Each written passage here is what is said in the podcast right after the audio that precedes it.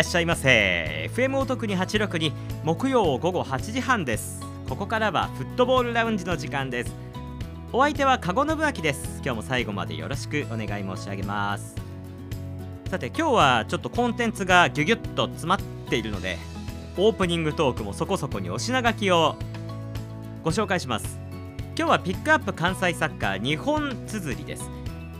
先週末に、えー、じゃないや先々週末か。2月4日に行われた京都 FA カップの FC エスペルト対抹茶モーレ京都山城の、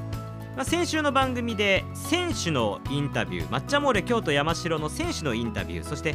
えー、対戦するウラノスの川田選手のインタビューをお届けをしましたけれども今回はその続きということで抹茶モーレ京都山城の北野誠監督そして塚本亮監督じゃないや代表のお話を伺いましたのでそちらをお送りいたします。北野誠監督にはもちろんこのチーム今年のチームのことそしてシーズンのこと京都一部リーグに昇格して今シーズンの展望など伺っております。そしてもちろん塚本亮代表にはクラブとしてね今年どういうふうなことをピッチ外でね上積みをしていくかどういうことを加えていくかどういう活動をしていくか今どういうことをしているかそういうことをお聞きをしております。ぜひお聞きください。でですねピックアップ関西サッカーの第2部では先週末2月10日に行われました京都産が FC 対長野パルセイロの試合の、えー、後に行われたミックスゾーンでの取材ですね。選手の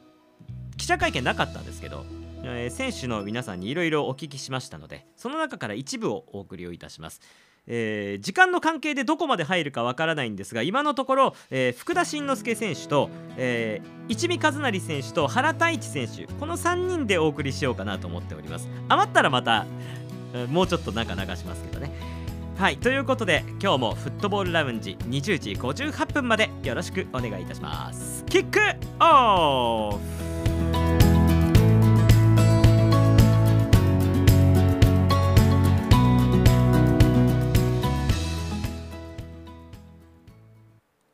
ピックアップ関西サッカー。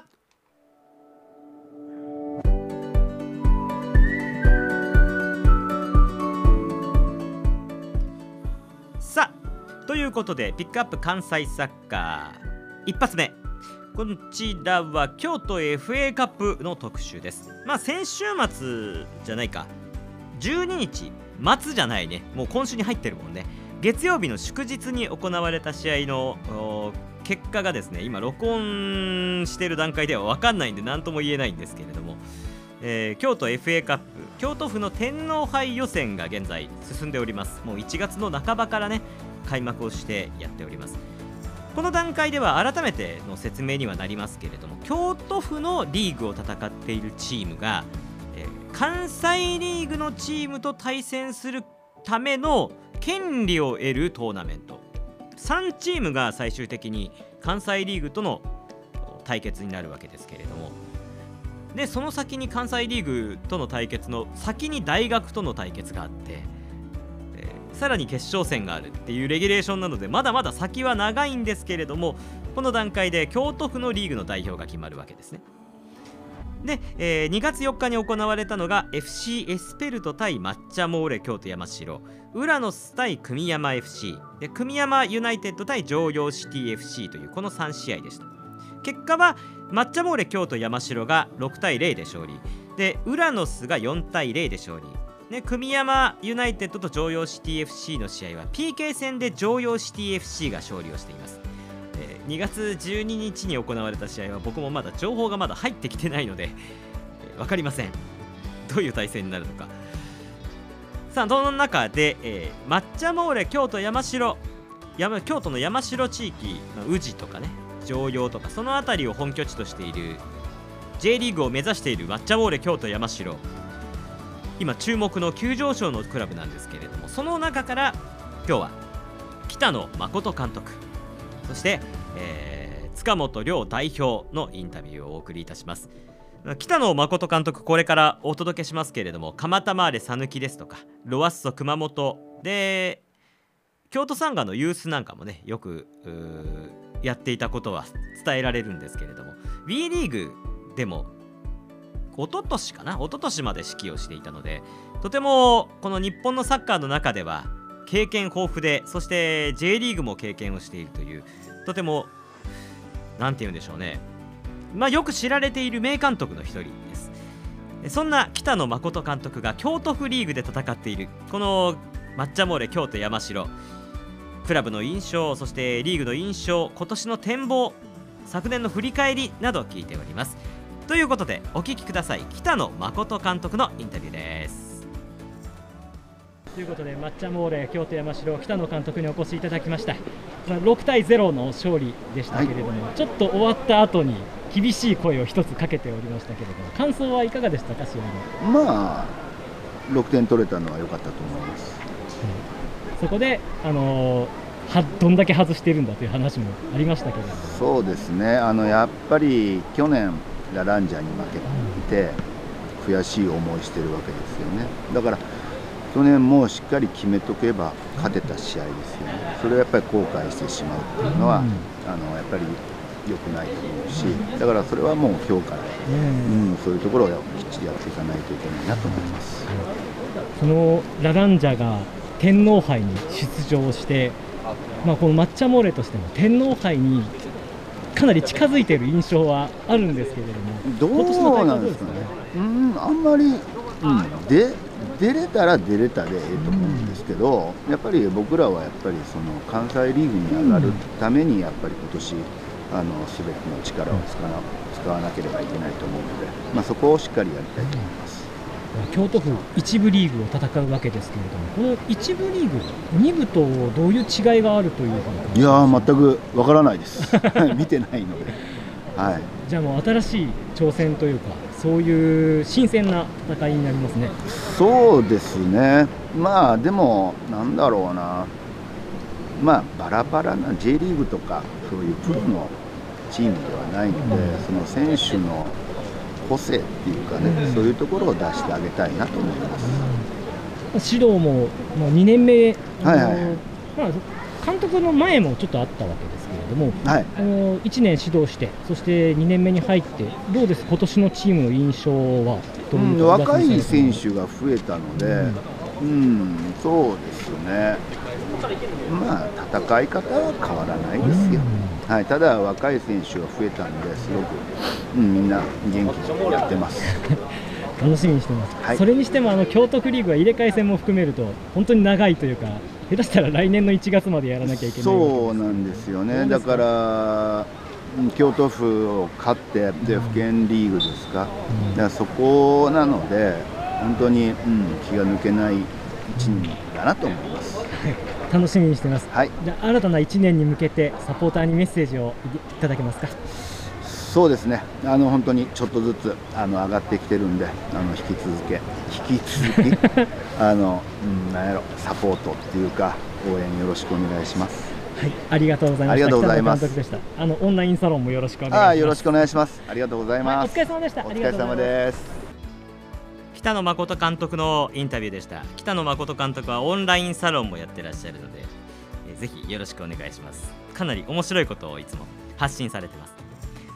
ではああそうだあの京都フリーグの話をしてましたけれども京都フリーグ自体は開催時期が短いんですけどその後にもし勝ち抜いて関西リーグに上がろうとすると府県リーグ決勝っていうのがあるんですね決勝大会が。でさらにそこから優勝しない場合2位になったら入れ替え戦があるんですよ府県リーグと関西リーグの。2関西リーグ2部のブービーと,、えーと、府県リーグ決勝の2位が戦うんですよね。だからそれがだいたいスケジュール的には1月の第2週に行われるんですよ。だから下手したらもう来年の 来年の1月まで試合やってるっていうね。そんな状況になるわけですけれども。これもまあまたアマチュアサッカーならではっていう感じですね。さてそれではあの抹茶モーレ京都山城の代表を務めている塚本亮さんのインタビューをお届けをいたします、えー、抹茶モーレ京都山城の代表塚本さんにお越しいただきました、えー、まずはもう今日勝利おめでとうございます。ありがとうございます、外からですけれど見ていて感想はいかがでしたか、はい、そうですね、まああの6対0ということで、まあ、圧倒して勝つことができた一方でやはりあの詰めの甘さで取らないといけないところで取らない、えー、ファウルしてはいけないところでファウルしてしまうということで、まあ、この先もっともっとこう厳しい戦いになってきたときにこのままで大丈夫なのかっていう、まあ、危機感はすごく持っています。まあ、やっぱり塚本代表としてはもっともっと上をという感覚ですね。そうですね、まあ、去年もあの、うん、最終的に、えー、ラランジャに負けて、えー、でもそそこまで行ったこともあのいい点ではあったんですけど、うん、やはり最後、どこでもやっぱりその自分たちの詰めの甘さが、うん、あの出てたので、そこを今年は何が何でも自分たちで改善していきたいというのがあります、はい、ありがとうございます。またあのピッチの外のことをちょっと塚本さんには聞いていきたいんですけれども、いろんな取り組みをされてます、そして、はい、去年聞いた時から1年経ちました、はい、どういうものがクラブにプラスされていますか？えーとそうですね。最近あこれまではあのー、まあ、地域で無償のサッカー教室を、うん、あの展開していたんですけれども今はもう地域の、えー、団体企業さんと、うん、あの連携をしていろんなイベントをしていこうということで、あの去年は、えー、秋には、まあ、JA さんと、えー、えー、食農教育を通じた食農教育とスポーツっていうテーマで、えー、開催したりとか今年もどんどんどんどんそういったいろんな、あ団体の方とあの提携してやっていきたいなと今年という点ではどういうものが具体的に進んでいるという感じですか？今年はですね、えー、と2月には、あのまあ、パートナー企業である、えー、歯科医歯科医院さんですね歯医者さんで、えー、職業体験のようなことを子どもたちと選手とみんなでやるようなあのものも、はい、企画して。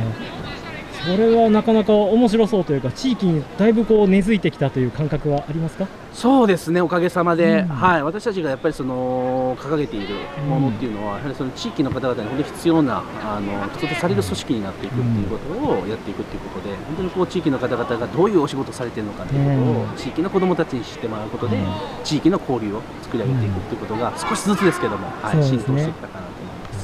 まあ、今こう後ろに映ってる太陽が丘もそうですけど宇治もね、はい、スポーツのベースがちゃんとあるところですから、はい、また本当に楽しみだなと思いますけども。そうですね、うん、はい。少しずつ、はい、京都もあの人工芝、芝の,、はい、あのグラウンドが増えたので、いろんな活動が。そうだ。あのホームホームグラウンドですけど人工芝になりましたね。そうなんですよ。天然芝から、はい、張り替えられて、はいあの人工芝になりましたね、ここもあんまり冬になると良くなかったですからそうですね。ありがたいんじゃないですか？そうです。はい1年通して、えー、あの使えるので、はい、照明もつきましたしね下のグラウンドとかに。そうなんですよ。下のグラウンドも土だったものが、あのはい、人工芝になったので、そちらの方も来週から練習を、ね、使わせていただいたりとか、はい、どんどん環境が良くなりますね。そうですね、はい。まあ、地域と一緒にやっぱり盛り上げていくっていうところで、あの地域もだんだんだんだんそういうふうにいい形に進んでいるので、はい、ありがとうございます。楽しみにしてます、はい、最後に、まあ、のサポーターにメッセージというか今年こうこういうことをやっていくぞっていう、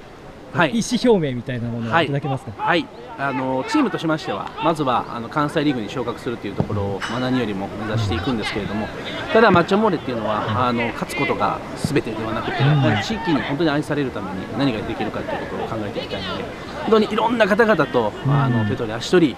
えー、助け合いながら、うん、えー、いろんなイベントを企画していきたいのであのもしあのこういうのできるじゃないのとかありましたら、はい、あのどんどんどんお寄せいただけたらすごく嬉しいなと思っています、はい、はい、ありがとうございます。抹茶モーレ京都山城塚本代表でした。ありがとうございましたあの塚本さん本もいろいろ書いてらっしゃるので特にあの英語とか学びたいという方はぜひよろしくお願いします、ぜひ、はい、ということで塚本代表でした。ありがとうございました、はい、ありがとうございました。塚本さんは作家さんで本職はねで英語の勉強の仕方とかそういうこと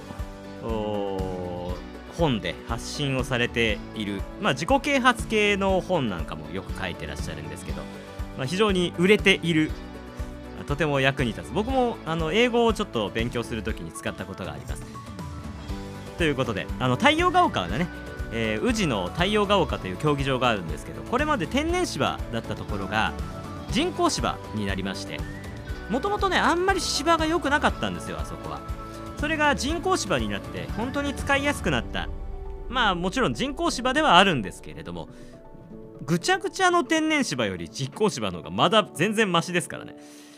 であの陸上競技場以外にも下のグラウンドなんかも照明がついて芝になったり人工芝になったりいろんなことがいろんなことが綺麗になってクラブハウスも下のグラウンドの方にもできるみたいなんでなかなか面白くなってるんじゃないかと思います。また抹茶モーレ京都山城も京都のクラブの一つとして注目してください。そして宇治のスポーツ環境がすごく良くなってるのでそちらの方も太陽が丘もだんだんだんだん面白い会場になってると思います。でですね2月18日にこの京都 FA カップの最後のあのフリーグのチームが戦うというところでは最後の決勝戦が行われます。2月18日に太陽が丘陸上競技場で10時から抹茶モーレ京都対京都山城対ウラノスでまだ対戦カードわかんないんですけど僕の今の情報では12時と14時に第2試合第3試合と行われます。ぜひぜひあの入場無料ですので太陽が丘陸上競技場にお越しください。ということで関西サッカーピックアップ第1弾。これで終了です。第2弾は京都サンガ FC 対長野パルセイロの取材の素材をお送りをいたします。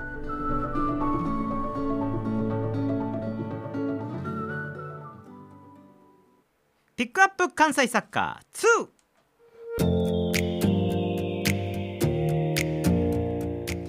さあということで思ったより時間がなくなってしまったんですけれどもここからは先週末2月10日に行われた京都サンガ FC 対長野パルセイロの試合の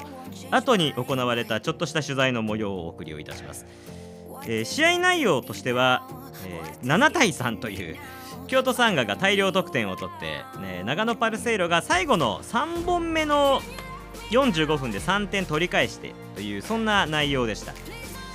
まあ、あのトレーニングマッチなんでね内あの誰が点を決めたかとかあのどういうシステムだったかとかは僕は言わないです、えーでその試合の後に行われた取材の模様をお送りしたいと思います、えーまずはちょっとねお聞き苦しい録音環境が良くなかったんでお聞き苦しいところもあるかもしれませんが耳耳をすぼませて聞いてください。ということでまずは、はい。福田慎之介選手のインタビューをお届けをいたします。質問のところは僕が代読しています。よろしくお願いいたします。それでは福田慎之介選手です。まずは福田選手キャンプからプレシーズンの印象を教えてくださいそうです、まあ、約1ヶ月指導して、キャンプも挟んでやってきて、まあ、たくさんの対外試合もしてきた中で、まあ、自分チームとしてはすごくこういい、えー雰囲気でやれているのかなというふうに思いますし、まあ、今年のチームの特徴としては、すごくこう新しく入ったメンバーがすごくこうコミュニケーションを頻繁に取りますし。本当になんか新戦力というか即戦力になるような選手ばっかりだったのでそこについてはすごく他の既存のメンバーもやりやすさを感じてると思いますし、まあ、そういった意味であともう一つやっぱり力強さというか今日も、まあ、1本目僕ですね1本目でしたけど1点決めた後のもう1点を決めに行く、えー力強さだったりあそこでちょっとこう押し負けた感もあったので、ま、それを含めるとやっぱもう少し個人とか、まあ、組織力っていうのをもう1個レベルアップしないといけないなというふうには思いました。今日は攻撃の絡みがすごく良かった気がするんですけど前線とのコンビネーションはいかがでしょうか？そこが多分自分の一番の特徴でもありますし奪ってから速攻で、まあ、自分がこう一番最初に動き出してっていうのもそこをこう自分の特徴としてやってるんで今日の試合に限って言えば良かったと思いますけどこれがこうどんどんどんどん J1 のトップレベルの選手相手にできるかって言われるとまだまだなところもあるんでそこの行く行かないのタイミングであったりとか予測のところで、まあ、もう少し相手をの予測を上回ることをしないと J1 では戦っていけないと思うんで。そうです、まあ、とはしっかり結果として残すっていうのが重要なところかなというふうには思います。今年の J1 は町田ゼルビアが上がってきてロングスローが注目されると思います。投げる側の福田選手としてはどういう感覚を持ってますか？そうですね、まあ、やられるのが本当に結構嫌だと思いますけど、まあ、3月ではまあ僕が投げれるっていうのもあるんで、まあ、今年はまだその本格的に練習あのロングスローは練習はしてないですけど、まあ、もう少し試合が近づいてくればロングスローで得点であったりとか、まあ、そういう、まあ、崩れからの得点っていうのが生まれてくると思うんで。まあ、もう一つ、まあ、別に特にアイデアがあるわけじゃないですけどもう一つロングスローからなんかうん可能性がある何ていうんですかねシチュエーションだったりこうパターンが作れるとは自分の中で思ってるんでそこはまあスタッフとも相談しながらどういうボール、まあ、あとは自分でいろいろ投げれる球種を変えれればうんそのシチュエーションに応じて変えれると思うあのなんですかねチャンスが広がると思うんでそこのまあ個人的なところで言えばその球種ってところをもうちょっとなんか工夫できればなというふうには思いますね。逆に守る側としては多分投げられるパターンも増えてくる。そうですね。確かに町田さんとやるときとか多分投げられるシーンが多いと思うんですけど。うーんやっぱり一発目でボールを多分バウンドとかあの変な形でこう中途半端に触ってしまうとピンチに広がると思うんでまず一発目大きく跳ね返すっていうのとそうです。やっぱりそこの、うん、組む、えーなんていうんですかね。構造のところでもう少しなんまあやられる去年はやられるシーンがなかったのであれですけどそこはもう一つやられるってことも想定して組んでいかないといけないなというふうには思います。ありがとうございますえー福田慎之介選手のインタビューでした。福田選手はロングスローワーでありながらそして今回は今年はおそらく投げられる場面も増えてくるディフェンスラインの人間ということでちょっと面白い話を聞いてみました。では続きまして、えー一味和成選手のインタビューをお送りします。今までのプレシーズンの手応えそして今シーズンの意気込みお願いいたしますそうですね、まあ、チームとしての手応えは、まあ、去年からの引き続きの戦術で、まあえー、成熟度も上がってると思いますし、まあ、チームとしても練習試合等で点も取れてるので、えーそれを引き続きあの開幕に向けて継続していきたいと思いますし、まあ、よりあのチーム全員でレベルアップできるようにやっていきたいと思います。あの攻撃陣だいぶこう個性的な去年以上に個性的になってると思いますけどその中でどういう役割を果たしていきたいですか？そうですね、やっぱり、まあ、特に真ん中のポジションだと、まあ、1人しか出れないっていうところで、やっぱり、まあ、ゴールっていうところをあの意識してプレーすれば、やっぱりあの得点も近づくと思いますし、まあそういう部分で自分も負けないようにあの得点取ってアピールしていきたいなと思います。ライバルとしてはマルコ・トゥーリオ選手が入りましたけど印象的にはどうですか？そうですね、まあ、身長はそんなに高くはないんですけど、やっぱり足元の技術がしっかりしていて、うまさもあるんで、ゴール前の落ち着きとかもすごいあのあるので、そういう部分はみんなあの真似しながら。やってい。楽しみにしてます。ありがとうございます、はい一見和成選手のインタビューでした、まあ、前線がね結構変わったのでそこでまた一見選手のプレーというのもまた重要なものになってくるんじゃないかなと思います。いろいろねあの選手の入れ替わりがありそうな感じがしました。試合の内容については言えないですけどね。じゃあ最後にそのストライカーとして非常に去年重要な役割を果たした新加入、えー去年の夏に加入をした、え2年目原太一選手です。お聞きください。どうぞ。原選手今のチームの状態としてはいかがでしょうか？まだ100%じゃないですけど、まあ、あと2週間あるんで、まあ、ちょうどいい状況で状態で臨めるかなと思います、まあ、守備の戻りの時に、まあ、きついなって感じで、まあ、シーズン中に比べるとやっぱ体が重い感じがするんで、まあ、そこは早くシーズンのように戻せるようにしたいなと。思います新加入のマルコ・トゥーリオ選手との関係としてはいかがでしょうか？そうですね、まあ、ブラジル人ならではの持ち方ができますし、ボール持てる選手なんで、